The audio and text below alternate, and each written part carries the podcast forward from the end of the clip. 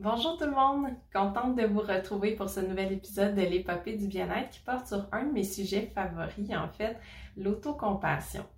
L'autocompassion, dans le fond, qui est vraiment utile dans les moments où on est vraiment dur envers soi-même. En fait, quand on est quelqu'un de vraiment dur avec soi-même, quand on est quelqu'un qui s'autocritique beaucoup, quand on a toujours ce sentiment-là de ne pas être assez, de ne pas faire assez bien, de ne pas être un assez bon parent, un assez bon enfant, un assez bon conjoint, un assez bon travailleur.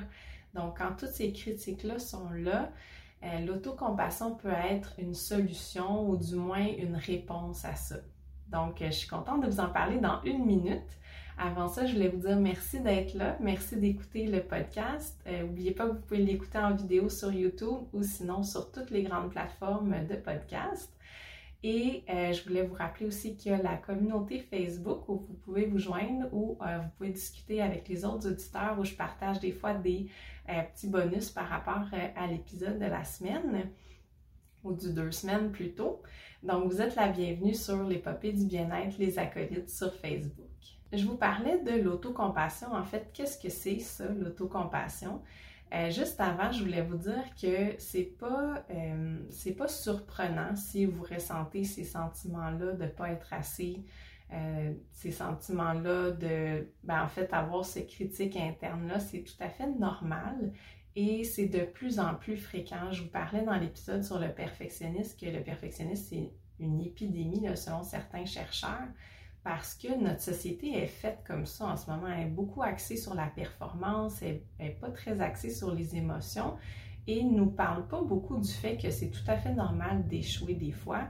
C'est tout à fait normal d'avoir des émotions négatives. Alors tout ça, c'est comme caché.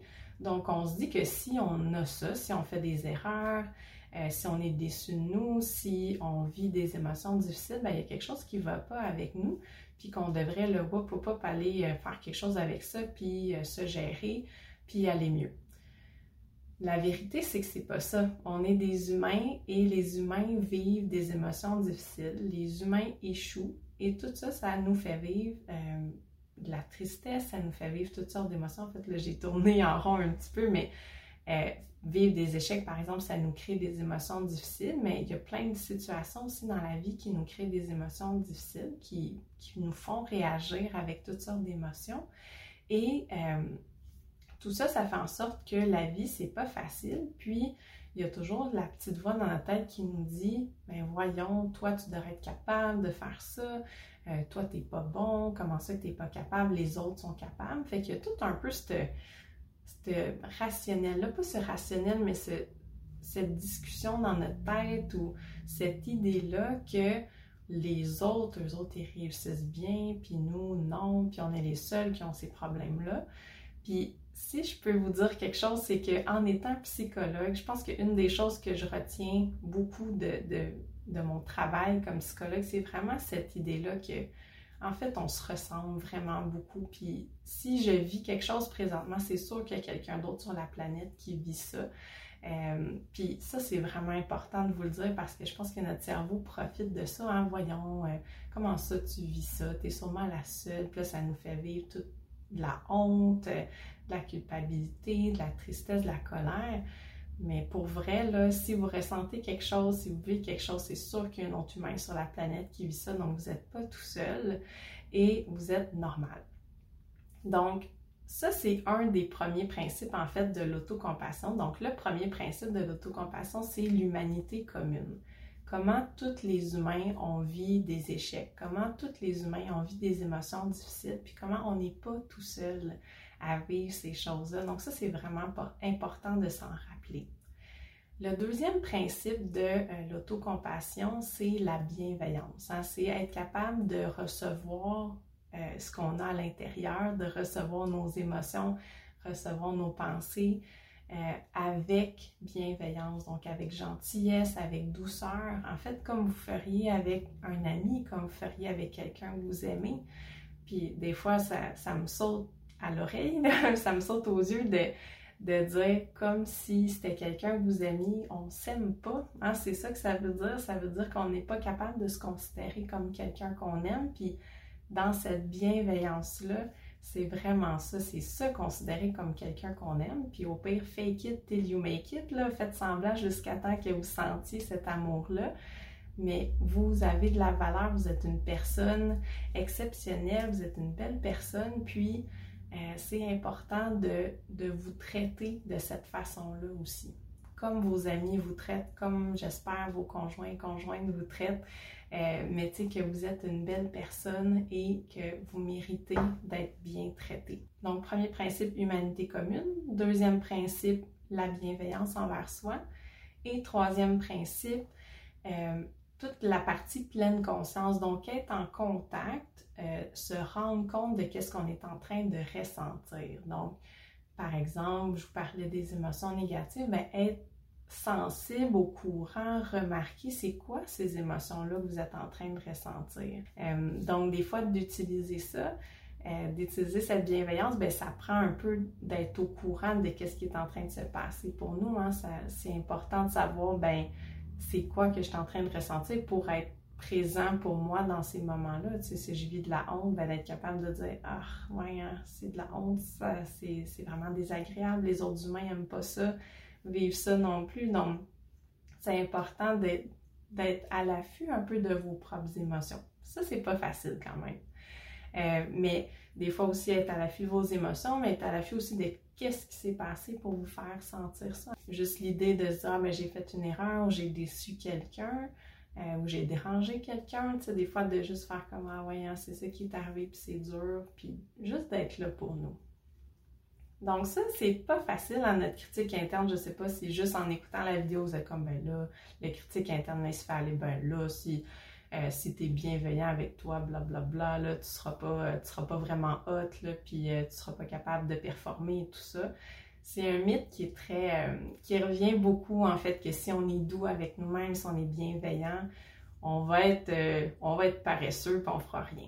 Je comprends pourquoi vous avez cette inquiétude-là euh, d'être paresseux si vous êtes bienveillant avec vous. Hein. Des fois, on peut penser à la performance. Si je me pousse pas, si je suis pas dur avec moi, euh, je, réussirai pas, qu'est-ce que, je veux faire? Dans le fond, c'est un, peu l'idée de la, critique constructive, hein. c'est que vous n'êtes pas obligé de vous dire T'es non mais poche, toi, comment ça tu fais tout le temps des affaires de même versus Ah ouais, hein, c'est dur cette partie-là quand on fait ça, qu'est-ce qu'on pourrait faire de différent?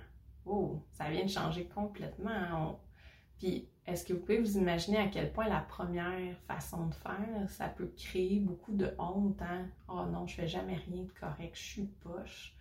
Versus, ah, tu vois, ce truc-là, c'est rough, c'est dur, qu'est-ce que je peux faire de différent? Comment je peux m'améliorer? On n'est pas dans le même registre du tout, du tout, là.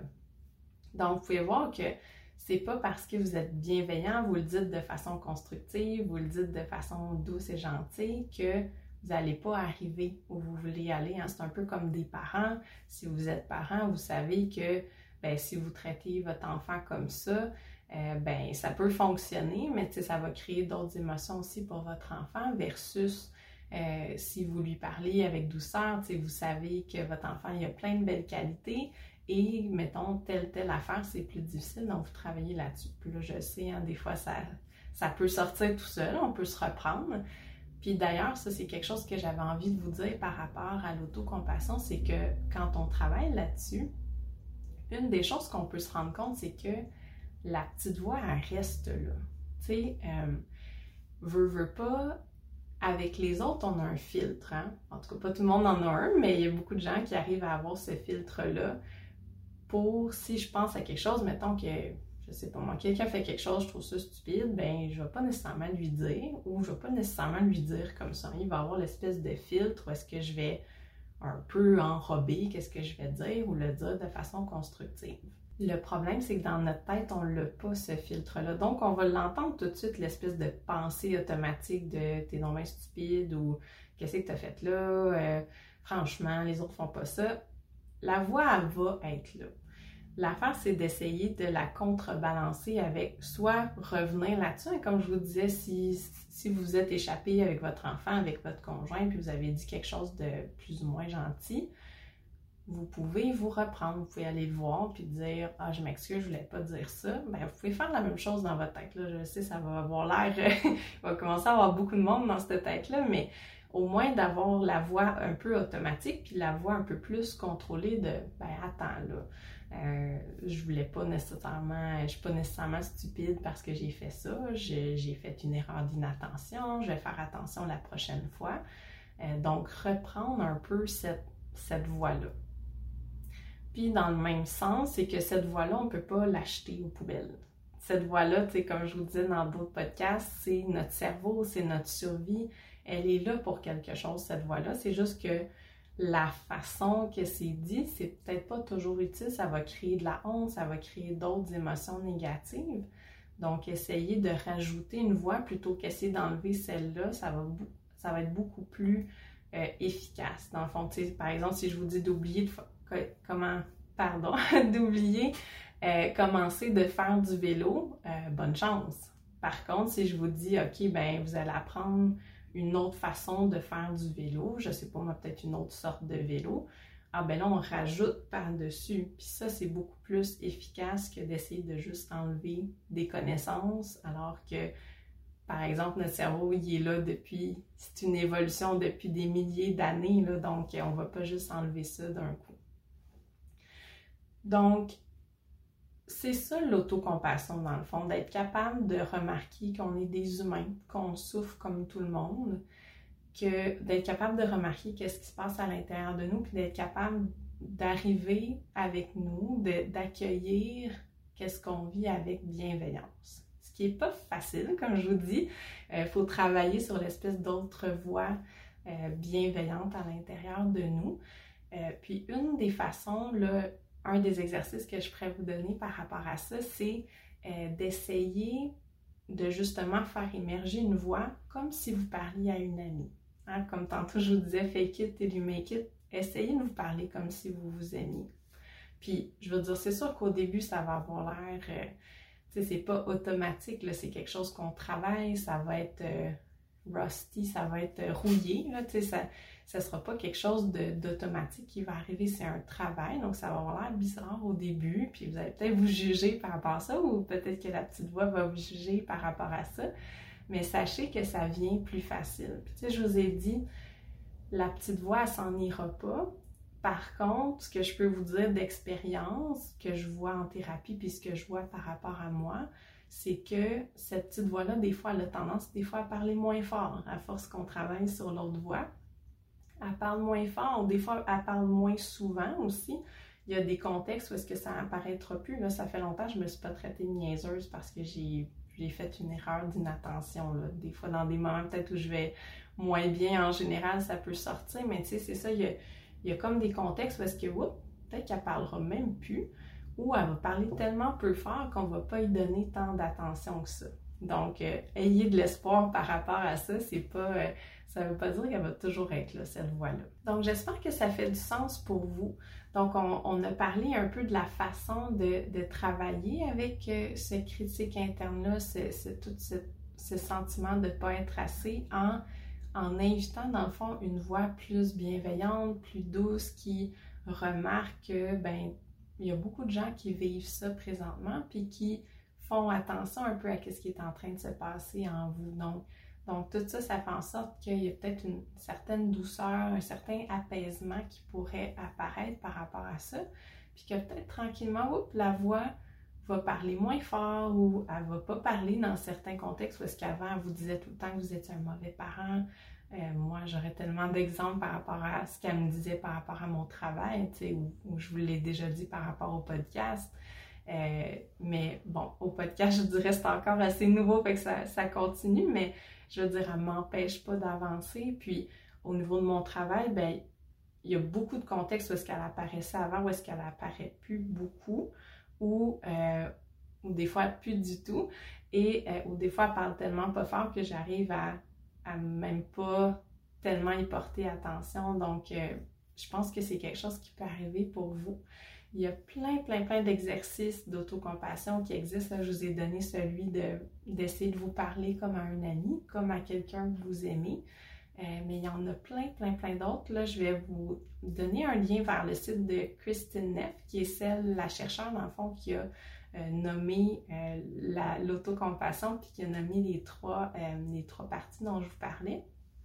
Et je vais faire aussi, c'est ça, grande annonce, mais je vais faire les outils du jeudi ou du vendredi qui vont être dans le fond des, courtes capsules. Là, je fais des capsules un peu plus longues parce que j'explique des choses. Euh, mais là, je vais faire des petites, petites capsules où est-ce que ça va être un outil, mettons une métaphore, un exercice que vous pourrez essayer. Puis je pourrais en faire, j'en ai déjà en tête pour euh, l'autocompassion, donc vous pourrez euh, essayer aussi ces différents exercices-là. Donc j'espère que ça vous parle. Je sais que c'est pas évident, c'est un changement vraiment de, de paradigme hein, par rapport à notre cerveau qui est, comme je vous disais, beaucoup dans le négatif aussi et tout ça. Donc, c'est comme passer dans un mode plus positif, plus bienveillant, plus accueillant. Euh, fait que c'est un travail un peu continu, comme je vous disais. Donc, euh, donc, essayez des choses par rapport à ça. Voyez aussi comment ça vous fait sentir. Hein. Je veux dire, comme je vous dis souvent, ça ne marche pas pour tout le monde. Puis, euh, ça se peut que cet exercice-là ne fonctionne pas, mais il y en a peut-être d'autres que oui. Donc, juste peut-être être curieux, curieuse par rapport à ça. Puis, euh, donnez-moi des nouvelles dans les commentaires ou sur la communauté Facebook. Donc, euh, je vous souhaite une bonne journée. J'espère que vous allez profiter de vos deux semaines. C'est le temps des vacances. Je sais qu'il y en a beaucoup d'entre vous qui, qui sont partis en vacances. Donc, profitez bien. Euh, puis on se revoit dans deux semaines pour un autre, un autre épisode. Bonne journée. Bye bye.